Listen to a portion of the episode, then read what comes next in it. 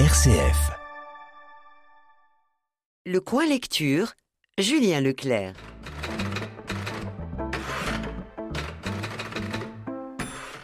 Aujourd'hui, je vous parle du dernier roman de Pete Fromm, Le lac de nulle part. Trig et Hal, des jumeaux, retrouvent leur père après deux ans de silence. Celui-ci leur propose de partir un mois à l'aventure, la dernière aventure. Ils sillonneront tous les trois les lacs canadiens et pourront renouer leurs liens distendus. Ils partent donc tous les trois, pensant à l'absente, Dory, la mère et l'épouse, qui ignorent tout de ce départ. Mais celle-ci s'inquiétera au bout de quelques semaines de silence. La dernière fois que j'ai vu papa, c'était aux funérailles de sa mère. Deux ans qu'on ne s'était pas parlé. Je me rappelle encore sa manière de pincer les lèvres quand je lui ai annoncé qu'Al n'avait pas pu se libérer, un client important. Ensuite, il est resté sur place pour régler deux, trois trucs. Soudain, il était d'un côté du Mississippi, occupé à je ne sais quoi, maintenant que sa mère n'était plus, et nous étions de l'autre, absorbés par nos emplois, nos villes. Jusqu'à ce qu'il débarque dans nos vies sans crier gare, par le biais d'un texto réclamant une dernière aventure. Assis dans ma voiture, les yeux rivés sur le texto, j'ai à peine eu le temps de descendre, afin de ne pas trahir mon mode de vie, que mon portable a vibré une deuxième fois. Al sur FaceTime. Sidérée, elle n'arrêtait pas de répéter Une aventure? Comme papa À la Gandalf? Une quête? Hilar, on s'est demandé à quoi ressemblerait un mois dans un canoë en sa compagnie. Si Al paraissait dubitative, nous étions tous deux grisés à l'idée d'être à nouveau réunis. Nous avons voulu compter les années écoulées depuis nos dernières retrouvailles, puis nous avons laissé tomber. Peut-être valait-il mieux ne pas savoir.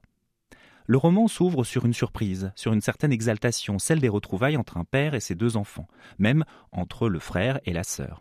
Tous les trois pensent et espèrent réparer les douleurs du passé. Ce passé, le divorce des parents et ce que chacun porte, Pete Fromm, l'auteur, nous les révèle au fur et à mesure. Le roman est une longue conversation entre nous et les personnages. Certains se dévoilent, d'autres se devinent et le tout au milieu de décors impénétrables.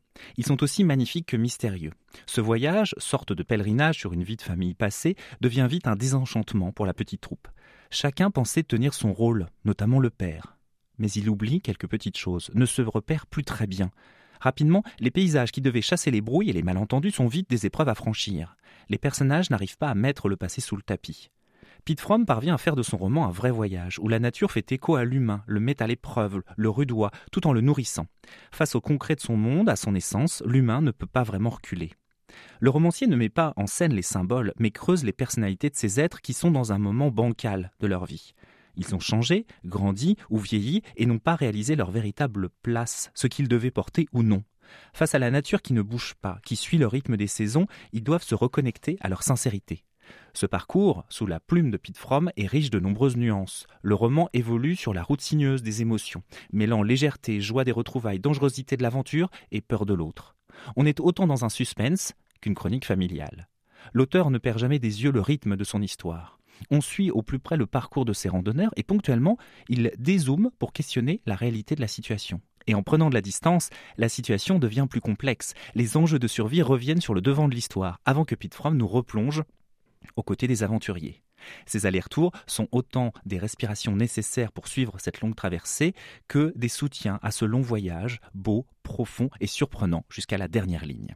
Je vous recommande très fortement Le lac de nulle part de Pete Fromm, traduit par Juliane Nivelt et publié par Gallmeister au prix de 24,60 euros.